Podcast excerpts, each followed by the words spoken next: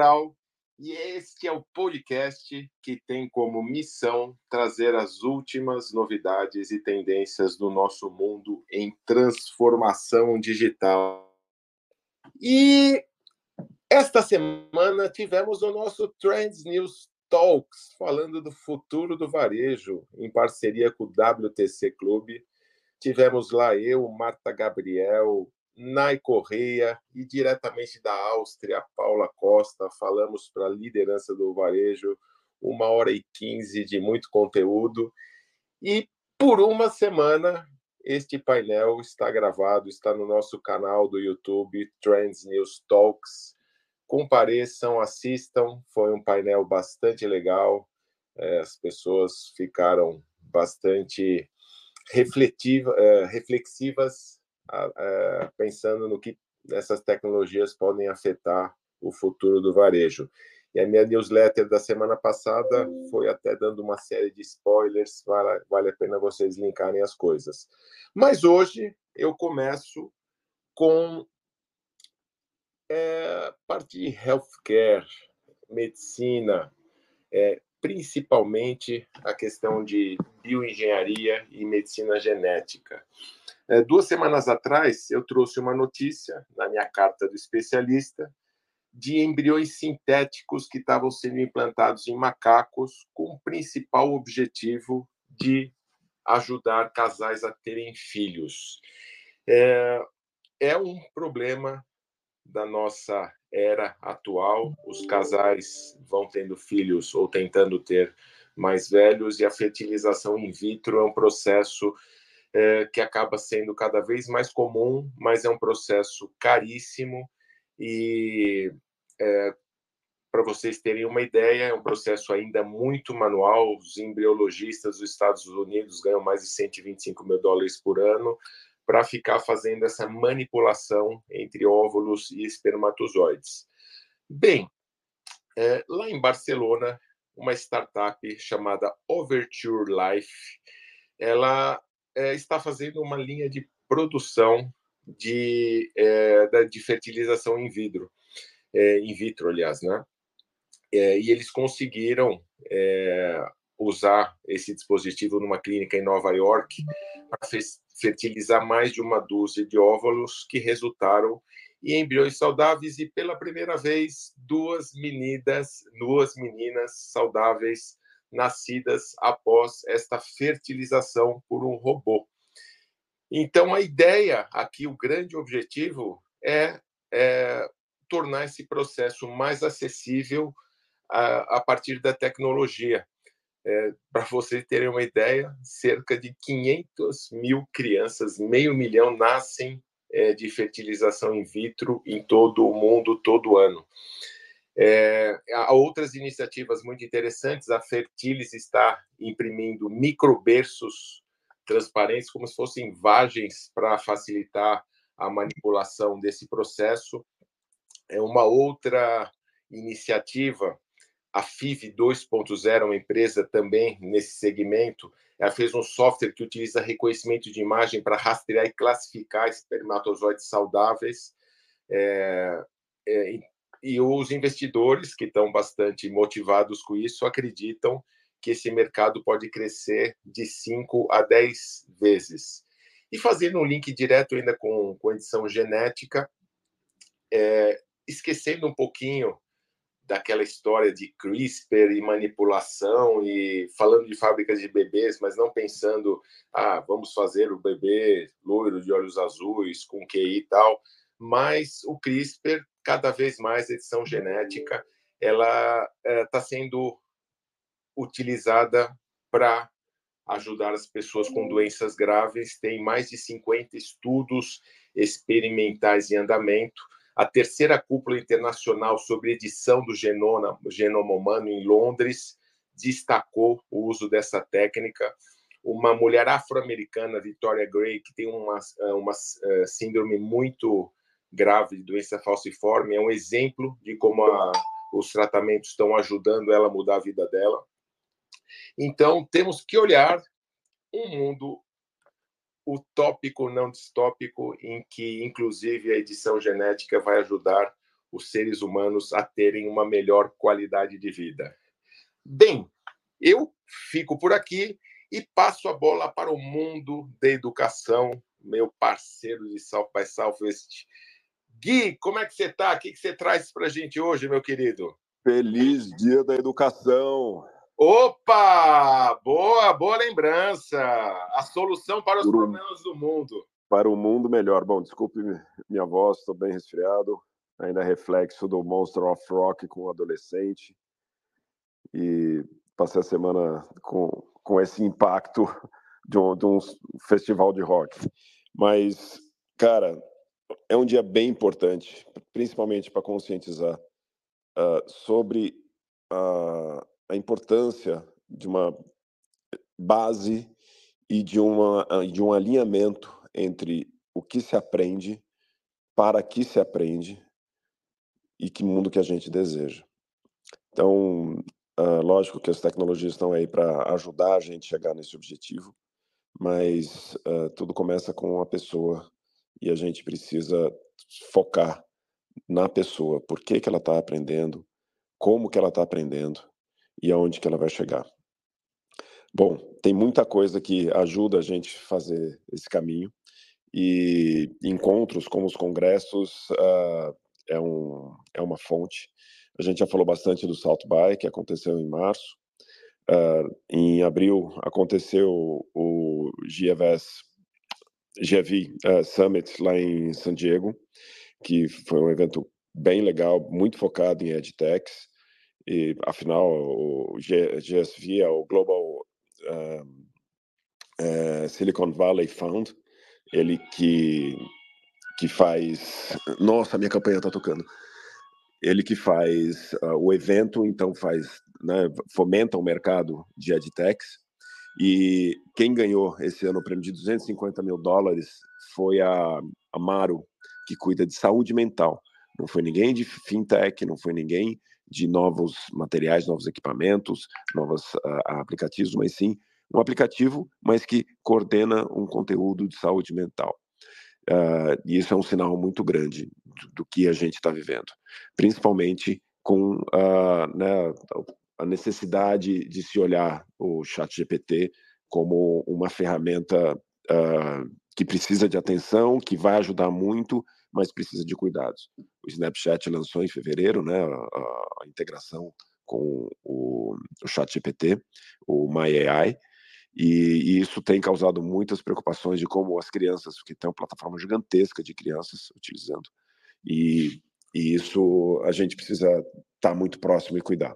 Além do, do, do summit que aconteceu né, em abril, agora em duas semanas tem a BET, a BET é o principal evento de educação no mundo. Tem em, na Inglaterra em março, tem na Ásia em outubro e acontece agora em maio, aqui em São Paulo. E, inclusive, a, a gente vai ter um painel Trends News Talks de educação com as tendências para a educação. O Renato Grau, a Marta Gabriel e eu vamos estar falando sobre esses pontos lá no dia 12, às 14 horas mas infelizmente eu acabei de ver, Renato, já está esgotado, já já tá, a sessão já está cheia. Pois São é, Gui. Uns é, poucos painéis gente... que foram bem concorridos já. É, não, isso a gente fica feliz, né? É, é, lógico que ao lado da nossa super Marta Gabriel é difícil não esgotar, né? Mas a gente vai, vai, vai tentar colaborar com o brilho dela, né, Gui? Com certeza. E um destaque para esse evento é que, lógico, além de, do, da inteligência artificial ser né, a bola da vez e ter muito talk sobre isso, muita coisa sobre esse assunto, a Microsoft vai falar, né, representar o que está fazendo lá, sobre o, o, o, apoio na OpenAI, sobre o Bing. Mas uh, é muito legal que é a primeira edição do Ahead, que é um, um, um segmento separado especialmente para o ensino superior e profissional dentro da BET. Então, vai ser ah, uma pequena conferência dentro da conferência. E já queria deixar plantar a sementinha aqui para um evento que eu gosto muito, o South by brasileiro, que é o Hacktown, que acontece em Santa Rita do Sapucaí, nos dias 17 a 20 de agosto, e que é um evento bem legal de, de que fala de muita inovação em vários setores. Então, quem não conhece, procura aí Hacktown. E, mais uma vez, vou estar conversando com, com o pessoal lá, tem um painel que a gente, talvez mais de um painel que vou estar participando. O evento, ele, ele é muito fluido, é muito legal, a gente está fazendo, estou ajudando na curadoria e espero trazer algumas novidades aí mais para frente. Gente, um grande abraço, um ótimo dia de educação. Obrigado, Grau. Valeu, Gui, muito bem. E eu vou aproveitar para ir para o outro lado do mundo, outro fuso horário. O cara que estava sumido assim, mas eu estava acompanhando o que ele estava postando nas redes. Aleu Errara, que saudade de você. O que você traz para a gente hoje? Ô, ô, Renato, um parêntese aí. Esse camarada faz uma falta danada, viu? Foi sentido a sua ausência, ali. É Pô, verdade. Obrigado, obrigado. Poxa, obrigado, gente. Bom dia, boa tarde, boa noite, independente do horário ou local que vocês estão, ou como diria uma, umas pessoas, é bom dia, boa tarde, boa noite e boa sorte, né? É, pessoal, tô, aqui no, no Japão, né? Já é, é, minha última semana aqui no Japão, depois de um tempo de ter, ter, passado aqui, por causa do fuso horário, também acabei não participando de, da, da, das Trends News, acho que teve uma ou duas que só que consegui participar. E a minha notícia também para ser rápido aqui e, e tentar é, ajudar principalmente, porque eu sempre falo, né, Trends News é sensacional porque até nós, né, co-hosts, a gente está sempre aprendendo. E eu queria colocar algumas coisas. Né? Primeiro que você, né, quero dar parabéns aqui, o Renato, sobre o Trends Talks. Uh, e a questão do varejo também é uma coisa que, né, como eu trabalho muito com inovação corporativa, né, tenho várias, vários clientes do varejo, eu escrevi um artigo falando sobre o varejo aqui no Japão também e todo uh, o avanço das tecnologias, da utilização da tecnologia dentro do varejo, e, e eu escrevi esse artigo, tenho escrito bastante artigos aí, né, para vários portais, uh, e uma delas foi exatamente sobre, sobre o varejo. E eu também fiz uma. Eu não, não estou participando das últimas semanas aqui do Trends News, mas eu sempre deixo a minha notícia é, lá no meu Instagram. E acabei até falando também sobre um, alguns Starbucks que eu tenho visitado aqui no, no Japão. É, são Starbucks diferentes, né? Então, são, né? Uma delas foi de, de Kyoto, que eu, que eu visitei, que ele Uh, uh, é, um, é um local mais tradicional, então ele, ele não foi construído, Starbucks não foi o local não foi construído para o Starbucks, mas já era uma casa mais antiga e o Starbucks se posicionou lá dentro e é um, um Starbucks bem diferente, eu até tirei algumas fotos, foi super bacana. E hoje também eu visitei uma outra que é o, o Starbucks Roastery, que é um pouquinho mais premium, e só são só tem seis no mundo e essa também eu, eu postando aí aos poucos para o pessoal também ver, tá? E a notícia que eu queria falar também, já aproveitando que eu estou aqui no, no Japão e na Ásia, queria falar um pouquinho também, né, que eu, é, como nômade digital, ou mini nômade digital, porque são, são só dois meses que eu estou passando fora, mas eu tenho falado que é, aproveitem, né, quando a gente está fora, aproveitem muito para conhecer o país e também é, sobre a inovação, sobre o que está acontecendo em cada país. E eu já, já, já pelo menos umas cinco ou seis eventos diferentes que eu fui aqui no, no Japão, é, existe ainda uma grande barreira com o japonês, porque, querendo ou não, eles não falam tão bem o inglês. Quando a gente fala de turismo, tudo bem, né? Eles atendem em inglês, mas como negócios ainda é um pouquinho mais complicado, a não ser que seja uma empresa grande, multinacional. Então, um dos eventos que eu fui de tecnologia foi um pouquinho mais complicado. Eu falo um pouquinho de japonês, mas quando entra no mais técnico já é um, um pouquinho mais complicado, então foi, foi bem desafiador. É, mas, é, inclusive, essa semana eu fui para um evento já de startup, onde aí já comecei a ver um pouquinho mais de abertura para isso, né? Já tinham pessoas que falavam o inglês. É, e o Japão, apesar de ser muito fechado, o governo tem trabalhado muito para também trazer um pouquinho das startups. É, tem essa questão de ser fechado, porque tem a China aqui do lado, né? Eles ainda têm essa preocupação. Tem também a cultura japonesa, né, de ser mais fechado, mas o governo tem ajudado bastante. Em Shibuya é um, é um local que tem ajudado, tem ajudado as startups para vir cada vez mais, inclusive com os vistos. Eu também tive uma conversa muito legal com eles esses dias. E então, assim, eu acho que é uma oportunidade também para ver um pouquinho do que está acontecendo no Japão. Eu estava conversando também com, com alguns uh, japoneses e americanos que estão morando aqui no, no Japão, e eles têm falado muito, né, sobre essa questão de que, por exemplo, unicórnio. Não sei se vocês forem pensar, né, tentem listar aí quantos unicórnios japoneses vocês conhecem. Talvez um, talvez nenhum, mas é exatamente por isso, né? É, é sim, existem sim unicórnios uh, japoneses, mas eles não vão para a mídia. Eles não vão que nem né, no Vale do Silício, em que né, qualquer unicórnio que aparece já vai para a mídia. No Brasil também, é, eles são um pouquinho mais fechados, mas também tem, tem, bastante coisa aqui acontecendo. Então, é um mercado que é, são startups que atuam normalmente no mercado asiático, Uh, mas é porque no Japão ainda tem muita oportunidade. Então, também por isso que eu, eu trago essa, esse outro lado, né? De trazer os negócios, de repente, até para o Japão, como essa oportunidade, mas tem que tomar uh, muito cuidado com uma coisa: é cultura né? Porque, de novo, eles são muito fechados, tem a questão ainda muito forte da, da hierarquia, e é quando eu estou falando de Open Innovation nas empresas, ainda tem muita forte questão da hierarquia e comando e controle. Eu visitei um dos, do, dos espaços né, de, de inovação, hub de inovação aqui, e a pessoa que estava me, me apresentando, ele me falou assim, Ale, mas é, é, a gente tem aqui né, todo, toda a cadeia aqui, todos os stakeholders, governo, startups, pequenas empresas. Ele começou a me mostrar aqui uh, o local.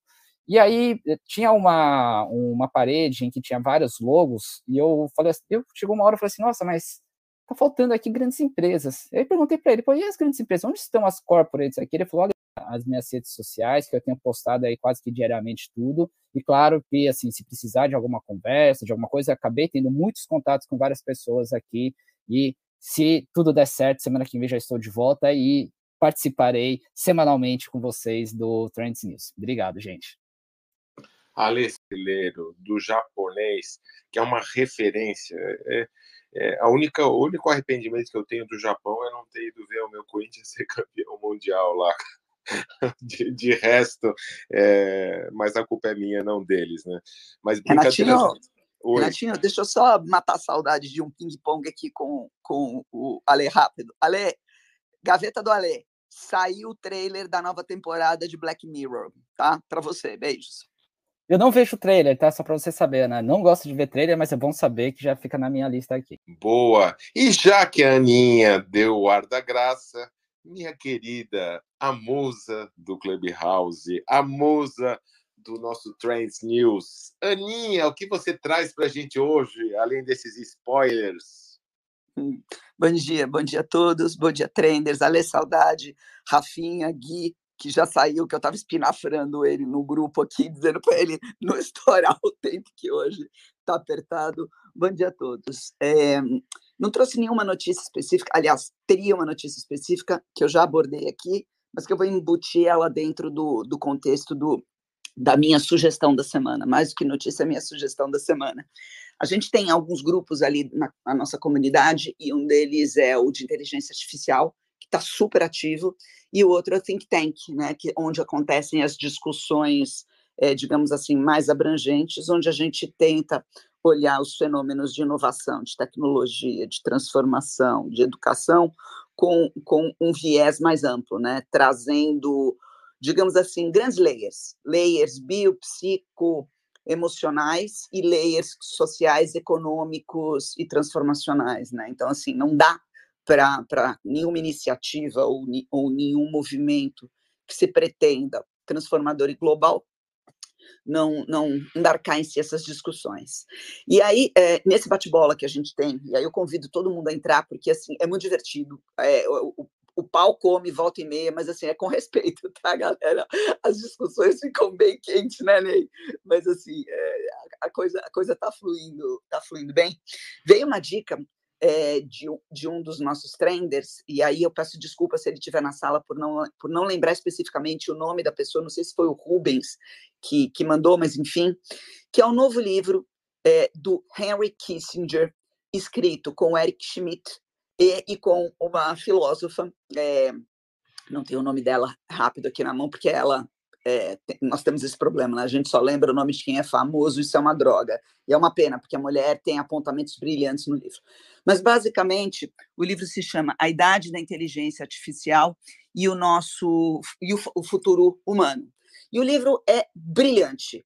E ele é brilhante não porque foi escrito por três pessoas brilhantes, e precisa falar, né? Eric Schmidt, Eric Kissinger, provavelmente o sinônimo de estadista é, do século XX, um dos caras mais influentes né, em matéria de geopolítica internacional, mas justamente porque eles são, é, ao mesmo tempo que objetivos é, em dissecar é, é, o que é o impacto da inteligência artificial. Inteligência artificial não é uma coisa, tá, gente? Inteligência artificial é, uma, é, um, é algo misturado como um permafrost, ou seja, ele está no solo das fundações da nossa sociedade e ao mesmo tempo ele é um processo, né? Ele está no meio. Então não existe alguma coisa como a inteligência artificial. Quando você vai conversar sobre inovação, você não fala eu vou alocar inteligência aqui.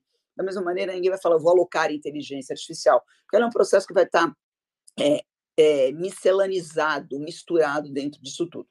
Mas só voltando ao espectro do livro, então o livro é brilhante, é, e eles analisam é, é, o fenômeno da, da inteligência artificial permeado na, na, sociedade sob vários aspectos.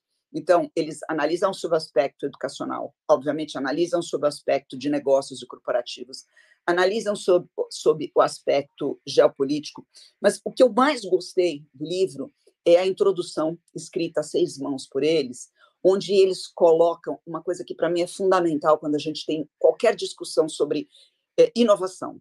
Não existe uma realidade única. E quando eu quero dizer que não, eles querem dizer que não existe uma realidade única, nem aquilo que a gente acha que a nossa realidade mais básica, ela pode ser compreendido, compreendida como uma realidade única. É, eu fiquei muito surpresa de saber que eles se baseiam, é, os, os três, na obra de um, um, grande filósofo, um grande pensador que se chama Wittgenstein, que ele pede, num determinado momento, que para a gente poder pensar, para a gente poder analisar, e mesmo para a gente poder agir, a gente tem que entender que as nossas convicções, elas são nossas. E as nossas grandes dificuldades são na comunicação do nosso entendimento pessoal ou de determinados grupos da sociedade do que é a realidade, e a partir daí é, a atuação para a transformação. Por isso que é tão complicado falar em tecnologia, inovação, transformação digital, inteligência artificial e querer cravar uma certeza, querer cravar um resultado e querer cravar uma, um entendimento de melhoria a partir de uma única visão. Então, assim, a minha dica de hoje, e eu já estou terminando, é leiam esse livro. Ele está em inglês, mas nós temos uns contrabando aí que eu não posso ficar falando em voz alta. Vocês podem é, conversar com a gente lá no grupo, podem conversar comigo. O livro é muito bem escrito. São homens e mulheres absolutamente brilhantes, pessoas, pessoas que realmente fizeram parte da história é, do que nos trouxe até aqui agora. E o que é mais interessante, eles não estão impondo a visão de realidade deles. Há um quê de surpresa, de humildade, de incômodo, no percepto que eles têm de que esse fenômeno é maior do que qualquer visão única e possível. Então, vamos ter cuidado com as certezas, vamos explorar o que tiver para explorar com deslumbramento, com inocência, mas sabendo que provavelmente no meio do processo você vai descobrir que a sua visão está errada e não certa. É isso, Renato, fica a lição aqui do Kissinger, do Schmidt, é, nesse livro. Valeu. E a gente está sempre aprendendo, né, Aninha? Se a gente realmente descobrir que a nossa visão está errada, que a gente faça uma análise e que comece a corrigi-la. Eu acho que é, é o lifelong learning. Temos que aprender sempre. Eu gosto muito de, principalmente, aprender com os erros dos outros, né?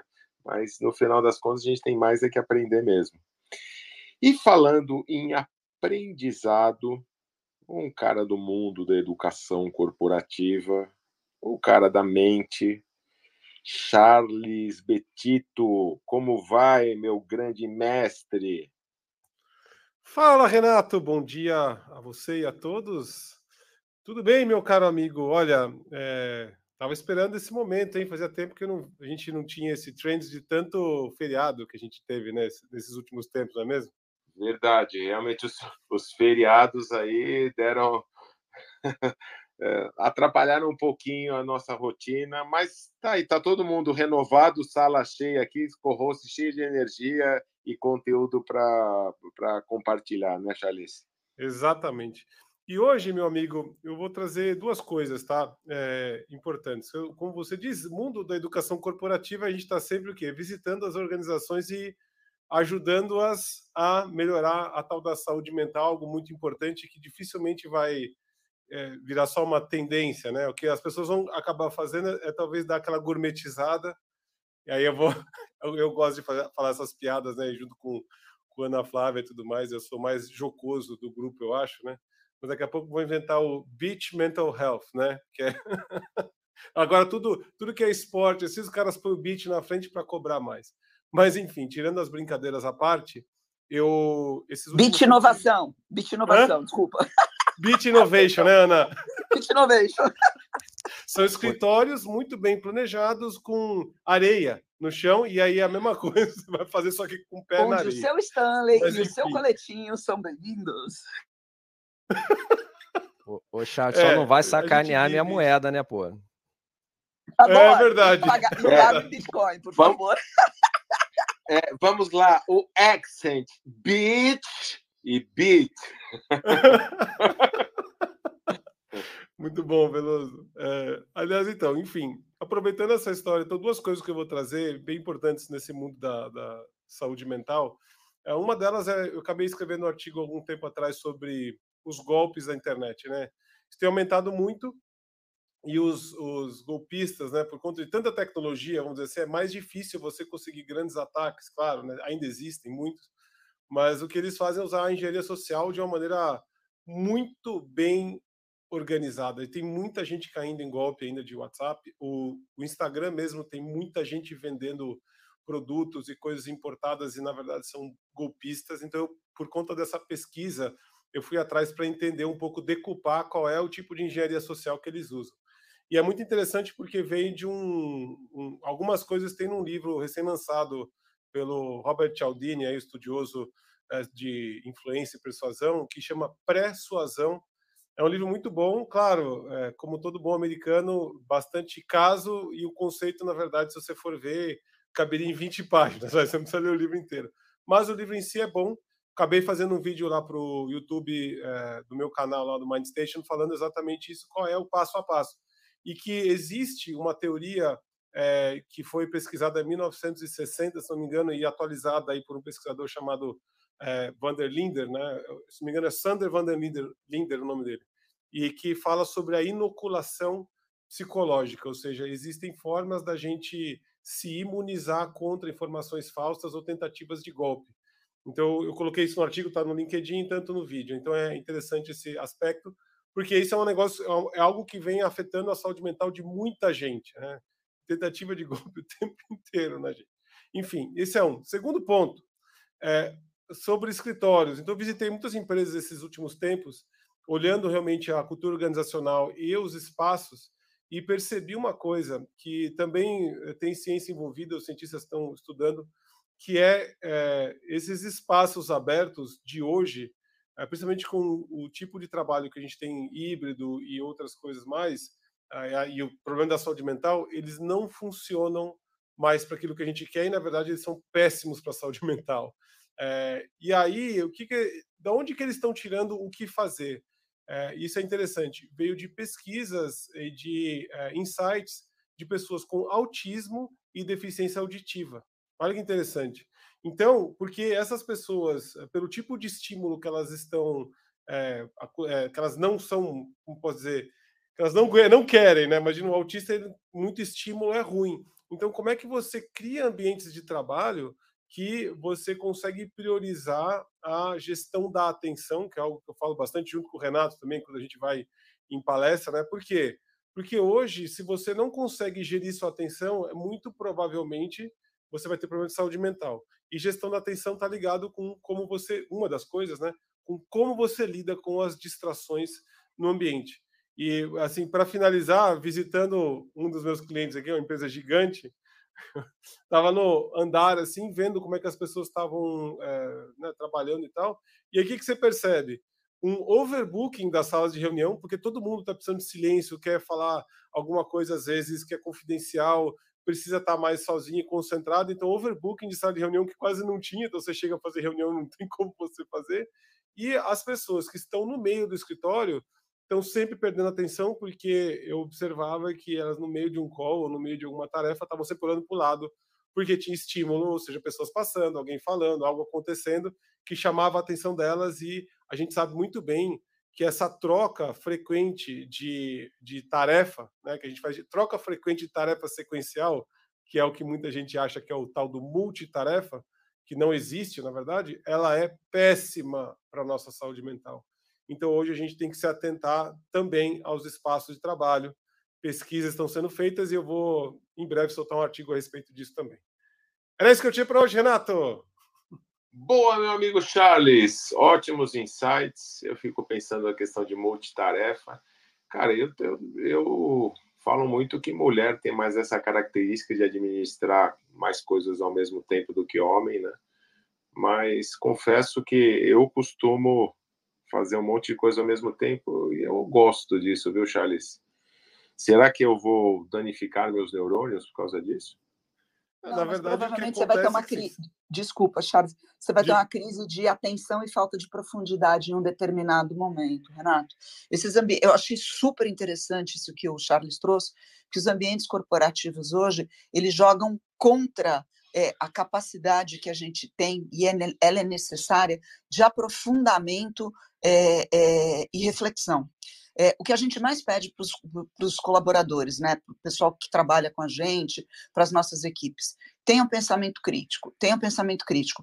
Pensamento crítico precisa de tempo, solidão e solidão mesmo, tempo, solidão e silêncio. Como é que a gente, num ambiente corporativo aberto, sem baia, todo mundo zanzando para lá e para cá, todo mundo falando na sua orelha, celular, blá, blá, blá, blá, a gente consegue minimamente é, criar esse músculo reflexivo mental, que é musculação mental, precisa de esforço. Charles, é do caralho esse material que você trouxe. Amei, amei, amei, amei.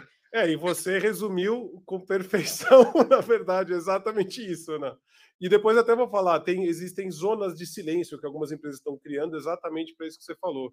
E a Ana tem razão, Renato. Se você fica tentando fazer várias coisas ao mesmo tempo, você fica treinando a sua mente para fazer troca frequente de tarefa sequencial, e na verdade é, vai padecer aí o seu a sua profundidade e muitas vezes gera estresse e diminui a performance daquilo que você está fazendo. Você acha que você faz bem? Se você se concentrar em, em uma coisa por vez, você vai fazer muito melhor.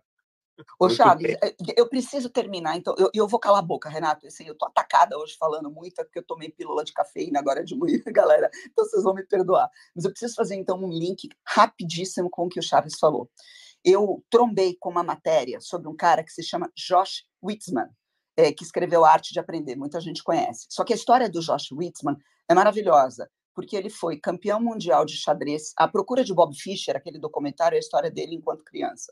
Ele foi campeão mundial de xadrez enquanto criança adolescente. Largou o xadrez e se tornou campeão mundial de tai chi. Se largou o tai chi duas vezes. Se tornou campeão é, na categoria dele de jiu-jitsu. E agora ele está fazendo foiling. E ele fala que ele consegue, de alguma maneira, que é o mais, e, e ele é um caso raríssimo, fazer esse switch on, switch off da atenção dele de uma maneira ímpar. Geneticamente, ele consegue fazer isso e ele desenvolveu. Só que para isso ele precisou do quê? Tempo e silêncio. Fica a dica aqui, Josh Witzman, tá, gente? Conheçam a história desse cara porque vale muito a pena. Eu nem vou prolongar mais o assunto, porque a sala está cheia, mas um mestre me ensinou uma questão de meditação, mindfulness, atenção plena. O cara me ensinou, inclusive, a meditar andando. E esse mestre está aqui na sala. Mas eu nem vou fazer o paralelo, tá bom, Charles? Sem problema, Renato. Então tá bom. Agora do beach para o beat. Rafael Veloso, o que você traz do mundo do Bitcoin, das criptofinanças? Cara, essa onda de Bit vai quebrar a galera cripto, né? Mas faz parte, né? Vamos embora.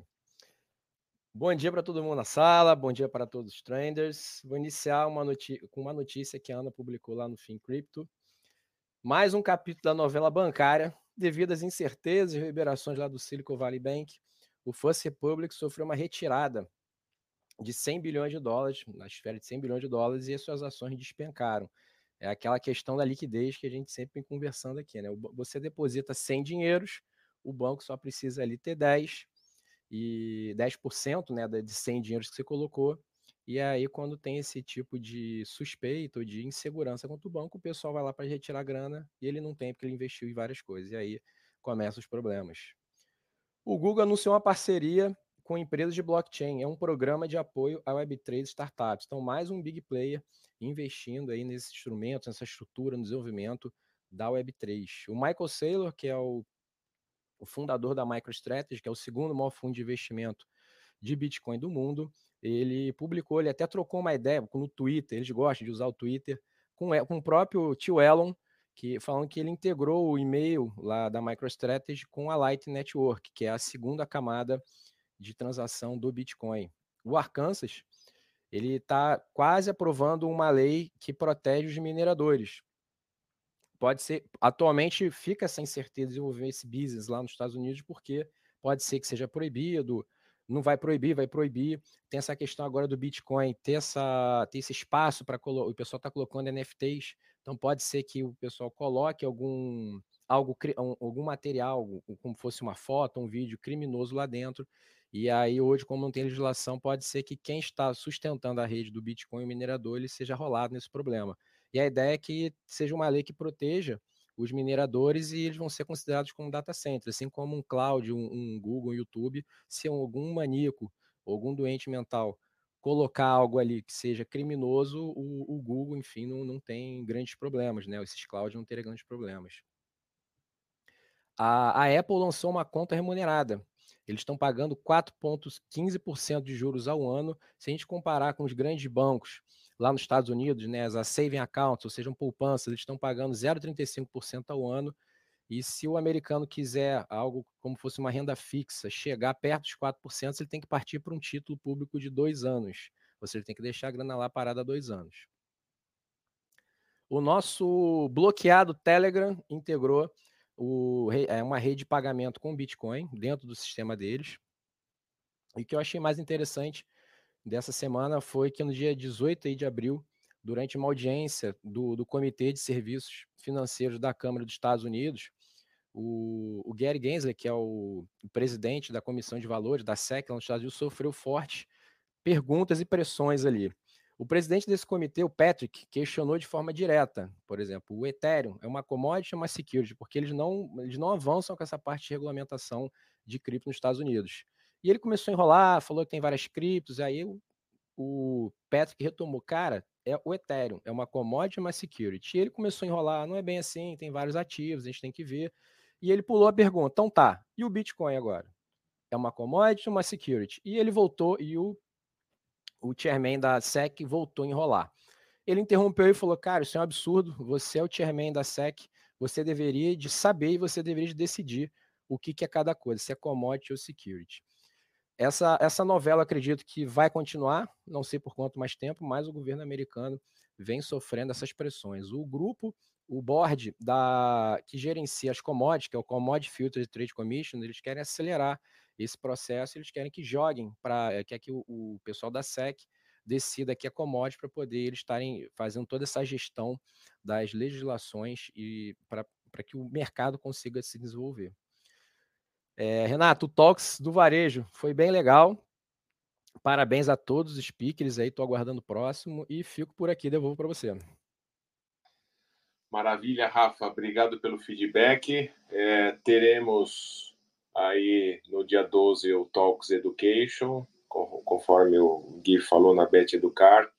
Provavelmente no dia 29 teremos um outro no Fiutech, um evento patrocinado pela ESPM e, e tem outros aí em sondagem. Então o negócio está acelerando. Que bom que a galera está gostando. Fico muito feliz. Obrigado pelo feedback. E do mundo cripto imerso na Web3. Esta semana participei de um, uma degustação de vinho, um, uma conversa muito boa. Wine Talks com o nosso querido Juliano Kimura, muito obrigado ah. pelo convite para o videocast e a palavra está com você, meu amigo. Fala, Rê, cara, muito obrigado. Foi realmente um bate-papo bem gostoso. É, eu, eu, te falei, né? Foi um dos papos mais descontraídos que a gente teve no Wine Talks. Para quem não sabe, é um, a gente toma vinho e fala de futuro. Né? Então é um negócio muito louco. a conversa fica bem gostosa.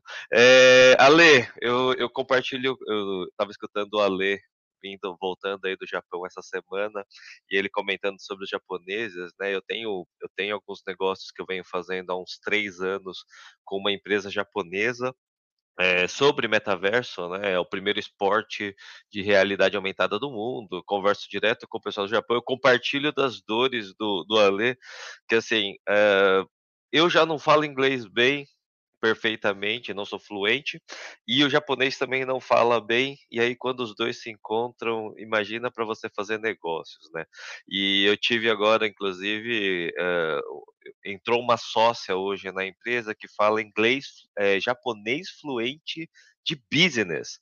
E isso acelerou muito os negócios, porque todo, tem toda essa questão cultural da confiança, toda essa questão cultural da, da de você conhecer de fato, né? A minha sócia foi para o Japão, conhecer os escritórios, e aí, aí o negócio começou a andar mesmo depois de três anos de, de negócios, né? Já, já realizando. É, e aí, complementando aí a, a, as notícias, né, escutei o, o, o, Veloso contando aí sobre. Eu, eu, vi essa notícia do, do pessoal perguntando se é commodity ou, ou se é security. É, e aí eu fiquei imaginando que essa discussão ainda nem chegou ainda sobre a, a, própria tecnologia blockchain, né? Não só sobre o trading, não só sobre as finanças, mas a gente, essa discussão ainda vai muito longe né? E, bom, indo para as notícias, é, recentemente teve uma atualização numa carteira da BitSky que está conectada com a plataforma do Reddit, né? Para quem não conhece, Reddit é uma das plataformas que, na minha opinião, é uma das plataformas mais raiz que tem hoje sobre comunidade, sobre internet, né? Um dos caras que foi um dos maiores ativistas digitais da internet, ele foi fundador do Reddit, né? E ele fez uma integração recente com essa carteira da Bitsky, que eu não sei se é Bitsky ou Bitsky, mas eu acho que é Bitsky, a pronúncia. É uma wallet é, conectada com Reddit, onde os ativos, onde o seu avatar, os pontos de engajamento, eles estarão conectados com essa carteira Web3. Né? E uma das coisas que me chamou a atenção é que essa carteira da Bitsky ela funciona também como uma MetaMask, ou seja, é meio que um account abstraction, né? Para quem não sabe, abstração de conta, né, que já foi falada aí nos trends anteriores, o ERC4337 é uma das das peças chaves que a gente acredita que vai fazer diferença na adoção da Web3. Né? Outra notícia muito boa é, os brasileiros estão fazendo bonito aí no, no mundo. A gente tem um jogo chamado Cursed Stone, é um jogo Web3, está fazendo muito barulho internacional, recebendo vários prêmios, recebendo vários grants. Ele é um jogo de mundo digital uh, que já está uh, já tá adotando inclusive a abstração de contas, permitindo que você entre no jogo com dois ou três cliques. Né?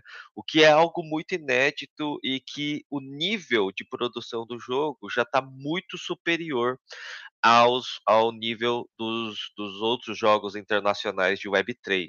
Né? Então, isso é uma coisa que vem chamando muita atenção e pode ser que isso é, a gente vai ouvir falar muito desse pessoal. Né? E para fechar aí as notícias, eu recebi essa semana vários anúncios. Eu posso dizer oficialmente que junho vai ser o mês da blockchain no, em São Paulo. Né? Em São Paulo, São Paulo, em junho, vai estar tá recebendo pelo menos uns oito ou nove eventos de blockchain em São Paulo, né? Entre o dia, entre a primeira semana e a semana do dia 20 ou dia 25, cara, vai ter blockchain São Paulo, vai ter Ethereum São Paulo, vai ter NFT, é, é, vai ter uma série de eventos aí que vão estar acontecendo no mês de junho. Ou seja, fique esperto porque isso vai é, dar o que falar e todo e a maior parte desses eventos acontece na USP. E para fechar com chave de ouro, essa semana também tivemos o lançamento da Coin Livre, que é uma empresa brasileira de compra e venda de ativos Web3, ou seja, você pode comprar ativos tokenizados e também uh, tokens uh, financeiros. Né? Então, isso daí são três coisas que vão mudar aí uh, bastante o nosso universo de Web3 porque está acontecendo muito rápido, né? Uh, o pessoal estava comentando, inclusive, eu, me lembraram sobre as, os golpes, né? Uh, a gente teve um brasileiro lançando uma memecoin, né? Que são os, as moedas de memes, como, como é feito com o Elon Musk e a, e a Dogecoin, né? A gente teve a Nazaré Coin, né? Uh, aonde um influenciador com mais de 4 milhões que estava promovendo isso, ele, ele fez o, é um, é um golpe que o pessoal chama de pump and dump, ou seja, a galera começa a comprar, comprar, comprar, de repente chega algum espertinho, tira toda a liquidez. O Veloso pode contar até melhor que eu como isso funciona, né? mas é, é para a gente ficar esperto mesmo, né? O, o e só para fechar, é, pessoal, lembre-se, não é a tecnologia que dá o golpe, tá? São as pessoas que usam a tecnologia. Tá? A, te a tecnologia ela pode ser usada para o bem, ela pode ser usada para o mal. Infelizmente, tem gente que usa para o mal e, e, tem gente que usa para o bem. Né? E a mas a tecnologia ela é neutra no final das contas. Né? Renato, muito obrigado. Eu fecho aqui as minhas notícias. Juliano, Vou te interromper para você não fechar as notícias, não, pelo amor de Deus. Ah, eu estava deixando, eu tava deixando para você. eu já ia fazer o link entre vocês dois, você se antecipou, querida Cris. Ah, mas eu tô ansiosa para falar disso. Fala então você, Renato, dá a introdução. Não, olha só, a, a Cris e o Kimura se conheceram, aí estão organizando algo na Ilha da Magia, na terra da Cris, a linda Florianópolis. E, Cris, a palavra está com você, minha querida. Ah, vou convidar o Juliano para deixar o microfone aberto e falar comigo essa introdução.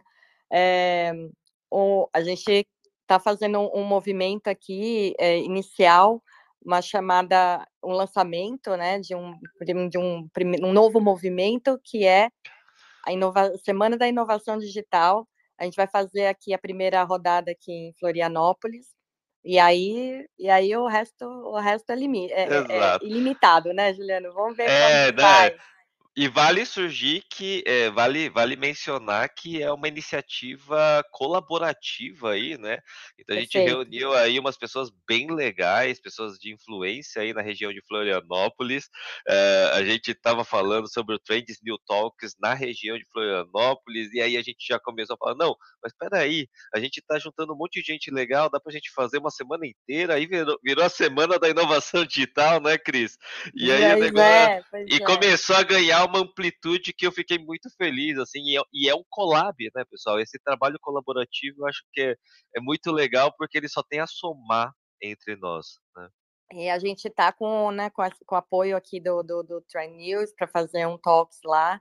E é, o, acabei, de, acabei de receber a notícia que o Ale vai estar tá por aqui em junho. No, não vai pegar né, a, a, nossa semana aqui da inovação, mas a gente bora marcar alguma coisa, né, Ale? Mas é, fica o convite para todos os co-hosts do Trend News e todos os nossos queridos ouvintes maravilhosos de virem aqui para a Ilha da Magia nessa, nessa última semana de maio. É, e a gente tem a colaboração aí de um pessoal muito bacana da Anamid, de Santa Catarina, e do, do grupo de digitais, né, e a Inovate, claro.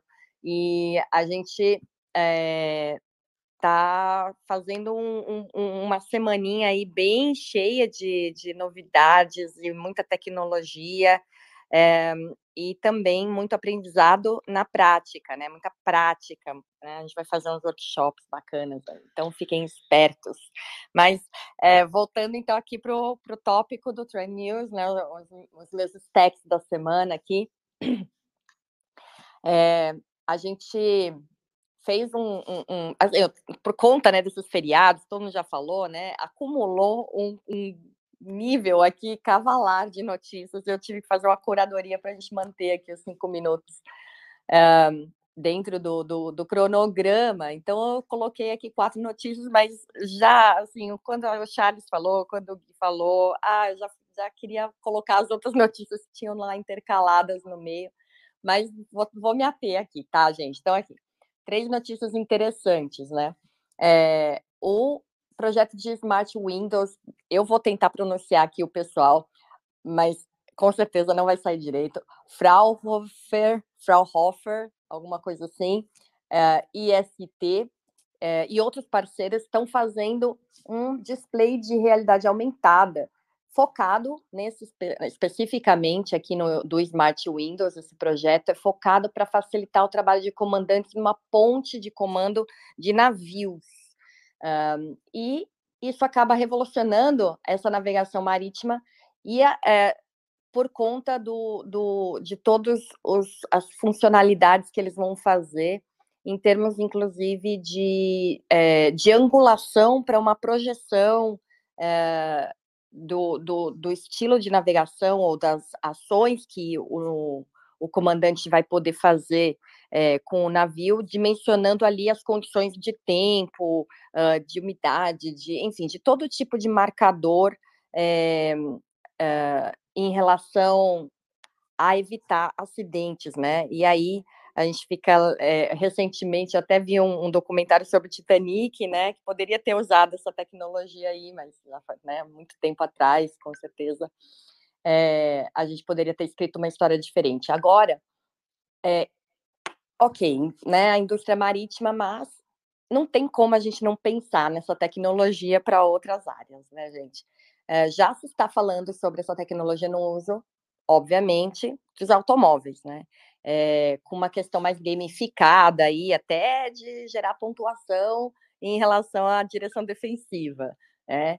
É, e também fica aí um gostinho para, de repente, um, uma ideação aí dentro da construção civil, né? Imagina prédios inteligentes é, que usufruem dessa tecnologia para evitar uh, acidentes em situações de emergência, fornecendo rotas de fuga em tempo real, realmente salvando vidas. Eu acho que é, essa tecnologia de Smart Window ela tem aplicações infinitas, e aí fica o gosto para os criativos inventarem né, novas possibilidades.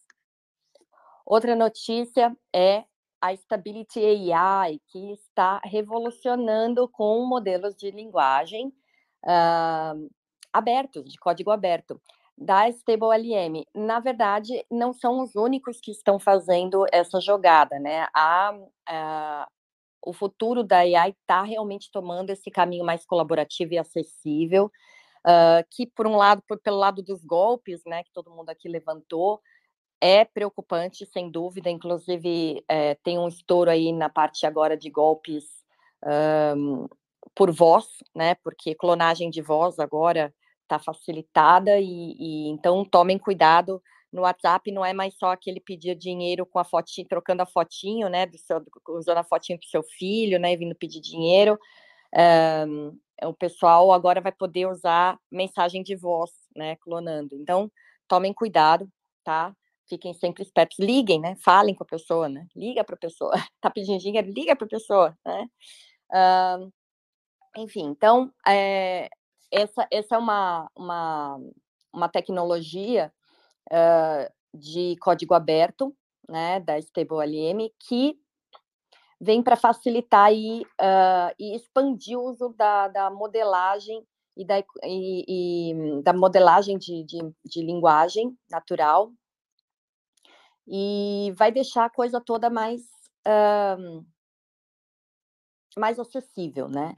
A gente, semana passada, é, como não teve o Trend News, a gente fez até um apanhado, porque teve um, um, lançamento até razoável, assim, desse tipo de movimento de linguagem, de outras aplicações de linguagem natural, que, uh, e de, de, de aprendizado é, de AIs que estão com código aberto. Então, tem várias, na verdade, a gente fez uma listagem bem completa pra, da semana passada sobre isso, tá? Então tá ali no Innovate.io, é só vocês entrarem, tem bastante uh, notícias nesse segmento, tá? Quem se interessa. E faz, uh, mais uma notícia aqui, que é uma notícia bem interessante na parte de, de... Desculpa, Oi? mas eu vou ter que passar a palavra para o Ney. A gente está super estourado de tempo e eu claro, vou para. Claro, Tô claro. indo para o aeroporto para o Web Summit. Fica tranquilo, fica tranquilo, Renato. Fica então aqui a, as notícias É só entrar lá em Novate.io, vocês vão ver todas as outras últimas duas notícias, ok? Ney, segue a palavra para você, então, meu querido. Abraço para todos. Obrigado, Cris. Vamos lá, Ney. Alô, pessoal. Bom dia a todos, tá?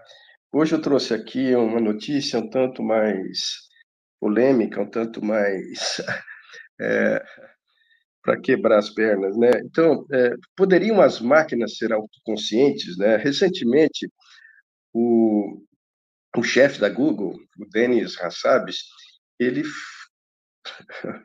ele falou que existe essa possibilidade e de inteligência ganhar autoconsciência um dia.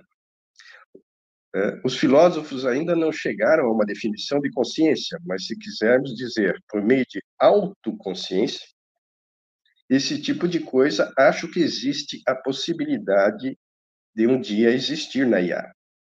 Isso ele deu, é, disse numa entrevista dele na CBS 60 Minutos. Uh, embora os sistemas de IA definitivamente não sejam cientes hoje, de acordo com, com, com ele, ele disse que é uma das coisas científicas mais fascinantes que vamos descobrir nessa jornada.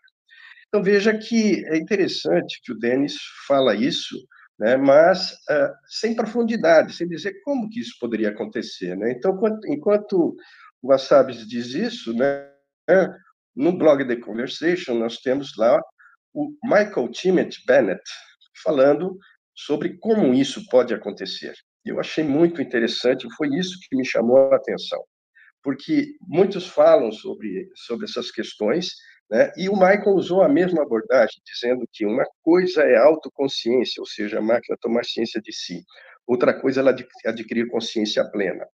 Então, é um primeiro passo, né? e ele coloca, eh, de certa forma, usando uma abordagem mecanicista? A abordagem mecanicista, ela parte de que o ser humano é, também é como um robô, é uma máquina é, orgânica e uma série de coisas, e, e, a maioria dos filósofos não acreditam nessa abordagem mecanicista, porém, ela pode ser muito coerente, não para o humano, mas para a máquina, né? para o uso na máquina. Ele partiu dessa abordagem né, e princípios matemáticos para explicar essa coisa. Né? Então, ele, ele coloca assim: se a máquina deveria atingir o limite superior de inteligência para uma tarefa que depende de intenções com o ser humano, ela também teria que inferir corretamente a intenção. E se uma máquina pode atribuir intenção aos eventos e experiências que acontecem com ela, isso levanta a questão da identidade e o que significa estar ciente de si mesmo e dos outros. Tem um outro ponto interessante aí que, que, que, que na sequência. Veja, por exemplo, né, uh, o, o, Renato vestindo uma capa de chuva quando chove, sabe? Então vejo eu vejo ele vestindo uma capa de chuva quando chove. Se eu forçar o Renato a vestir uma capa de chuva em um dia ensolarado, isso trará chuva? Essa é uma pergunta interessante, mas qualquer ser humano vai falar, claro que não, né? Para o ser humano isso é óbvio. Mas quando se fala das sutilezas de causa e efeito, essa questão é muito mais difícil de ensinar para uma máquina. Né? Então, para raciocinar sobre essas coisas, uma máquina precisa aprender a diferença entre eu fiz acontecer e eu vi acontecer. Tá certo? Então, no entanto, o trabalho explica deste do, do Michael explica como construir uma máquina que funciona no, no limite da, da superior da inteligência para realizar uma tarefa. Então, tal máquina deve, por definição, identificar corretamente causa e efeito, e, portanto, também inferir relações causais. As implicações disso são profundas. Né? Se uma máquina aprende, é, se uma máquina aprende, eu fiz isso acontecer, então ela deve construir conceitos como eu, uma identidade para si, e isso. Né? Ah, as habilidades de inferir intenções, aprender causa e efeito e construir identidades abstratas estão todas ligadas. Uma máquina que atinge o limite superior de inteligência para uma tarefa deve exibir todas essas habilidades. Então, essa, essas máquinas não apenas constroem uma identidade para si mesmo, mas para cada aspecto de cada objeto que ajuda ou atrapalha a sua capacidade de completar a tarefa. Ela pode, então, usar as próprias preferências como base para prever o que os outros podem fazer. Bem, em final, o trabalho fornece uma descrição matemática de um possível caminho causal para a criação dessa máquina, que é indiscutivelmente autoconsciente. No entanto, as especificidades da engenharia de tal coisa estão longe de serem resolvidas. Por exemplo, a intenção humana exigiria experiências e sentimentos semelhantes aos humanos, o que é algo difícil de projetar. Além disso, não podemos testar facilmente toda a riqueza da consciência humana. A consciência é um conceito amplo e ambíguo que, que abrange, mas deve ser distinguido das afirmações sobre autoconsciência. Então é isso, Renato. Na realidade, eu fiquei admirado de, de ver a forma como ele conduz e argumenta sobre essa questão da diferença de autoconsciência e consciência e o que é preciso para ter autoconsciência e que matematicamente já está provado, mas é quase que é, é muito difícil de implementar isso de em engenharia mesmo, de fazer a coisa acontecer. É isso. Deixo aqui para você, Renato, devolvendo aí. Muito bem, profundas reflexões é uma linha de reflexão referente ao futuro da inteligência artificial, inteligência humana, singularidade. Tem muita coisa por vir aí, muito assunto para discutir. E eu fecho hoje com um cara que logo, logo darei um abraço pessoalmente lá no Web Summit Rio de Janeiro, o nosso especialista em varejo, Antônio Lúcio. Como é que você está, meu amigo? Ô, Renato, contando aí as horas para revê-lo, para mais um Web Summit, também participar desse evento maravilhoso. Nós estamos aqui apenas 72 horas do aqui no Rio de Janeiro, muito mobilizados para receber os participantes, que para nós é um grande orgulho.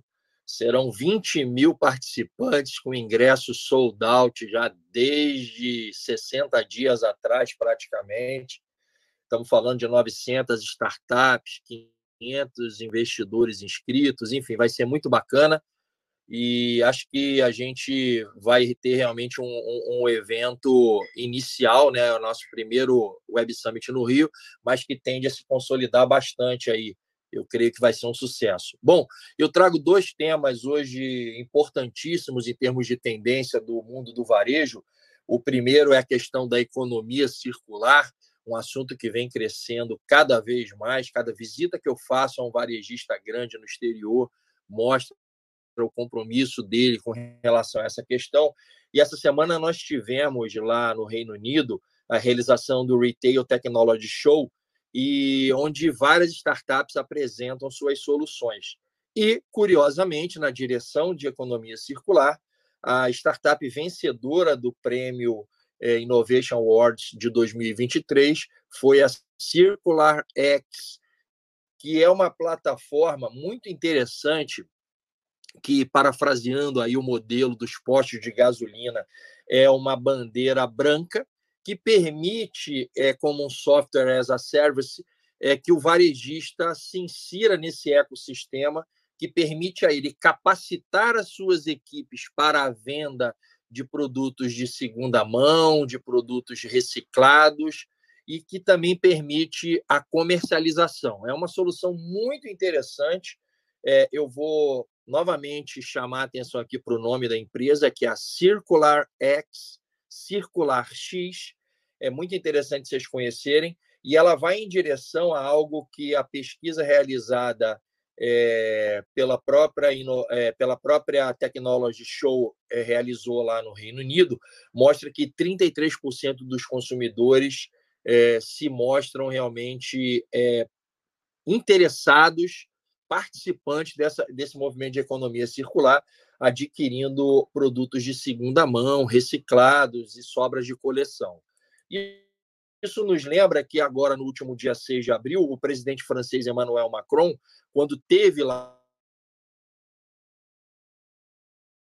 a L'Oréal e o Alibaba, que previa também dentro dessa ambiência de economia circular é um acordo para reciclagem de embalagens, para algumas coisas relacionadas também à redução de produção de CO2 e o Alibaba como ecossistema, né, dentro do mercado chinês, ele tem uma importância é, assim descomunal, porque ele comercializa cerca de 5 mil marcas francesas e hoje já responde por 15 bilhões de dólares de negócios somente no mercado chinês. E por último, Renato, é a questão da inteligência artificial no varejo, que vem ganhando não só importância, mas destaque cada vez maior. O varejo é a indústria que mais investe em inovação entre todas as indústrias. Então, o varejo ele tem esse papel de carro-chefe da inovação. E nós tivemos ontem lá no InovaBra do Bradesco, né, o, a, a, o ambiente, né, ecossistema de inovação do Bradesco, o, o Summit de Inteligência Artificial no Varejo. Foi um evento muito rico. É, é, convido todos vocês a pesquisarem aí na internet a respeito do Summit de Inteligência Artificial InovaBra. Eu acredito que ele tenha ficado gravado. Vocês vão poder ver muitos insights interessantes, quem se interessa pelo assunto. E nós temos aí cinco grandes áreas que os varejistas precisam realmente olhar no ambiente da, da inteligência artificial. Um deles é a personalização da experiência do cliente, porque você consegue, com a inteligência artificial, realmente traduzir uma massa de dados muito grande, fazendo com que essa personalização possa se traduzir numa experiência melhor. A, a utilização de uma otimização de preços e de estoques, isso é feito de uma maneira muito manual, muito, às vezes, empírica nas redes menores. A automação de processos, e também eu chamaria atenção para a questão do marketing e da publicidade, né? permitindo com que as redes possam, de uma maneira muito mais customizada, com base no comportamento do consumidor, soltar ofertas direcionadas para você, Renato, para você, Rafael, enfim, para todos os participantes aqui. Então, eu queria agradecer, espero você de braços abertos aqui no Rio de Janeiro, Renato. Vamos nos ver e vai ser um prazer estar contigo aqui no Web Summit. Um abraço a todos os co-hosts e os trenders que estão conosco aqui nessa sexta-feira. Excelente, meu amigo. Daqui estou indo para o aeroporto de Congonhas, de Excelência Santos Dumont. Vou passar num cliente aí hoje e passar, vou curtir o final de semana na sua terra e segunda-feira estaremos aí cheio de vontade de consumir conteúdo, de gerar conteúdo, inclusive nossa querida Nai Correia, que está nos preparativos do stand do Carrefour. O Carrefour vai ter um, um grande stand ali, inclusive vamos gravar é, um podcast lá com eles. Antônio, a Nai já nos convidou, estaremos Sim, lá. ela me falou. Ótimo, então a gente vai mais alguns insights do Trends News diretamente do Web Summit Rio, lá com o apoio do Carrefour. Bom, galera, muito obrigado por mais uma um podcast do nosso Trends News. Assinem as nossas redes, a nossa comunidade. Tem o um link aqui no Clubhouse, mas nas nossas redes também. Nossa comunidade já está em mais de 850 é, trenders e crescendo de maneira orgânica sempre. A gente quer é, qualidade, não quantidade. A gente quer gente que esteja a fim de aprender, refletir e crescer junto com a gente. E nosso canal no YouTube, arroba Trends News Talks, está cada vez mais com conteúdo podcast está sendo é, subido para lá, estamos numa migração de podcast para videocast. Hoje as imagens minhas do Kimura estão ao vivo e mais estamos fazendo os testes aí. E é isso, galera. É, aos nossos queridos co-hosts, vamos fazer aquela despedida tradicional para os nossos queridos seguidores, nossa querida comunidade desejando a todos uma ótima sexta-feira, um final de semana maravilhoso e Sextou! Valeu, galera! Arroba partiu Web Summit Rio de Janeiro. Abraços a todos. Sextou, bom fim de semana. Valeu!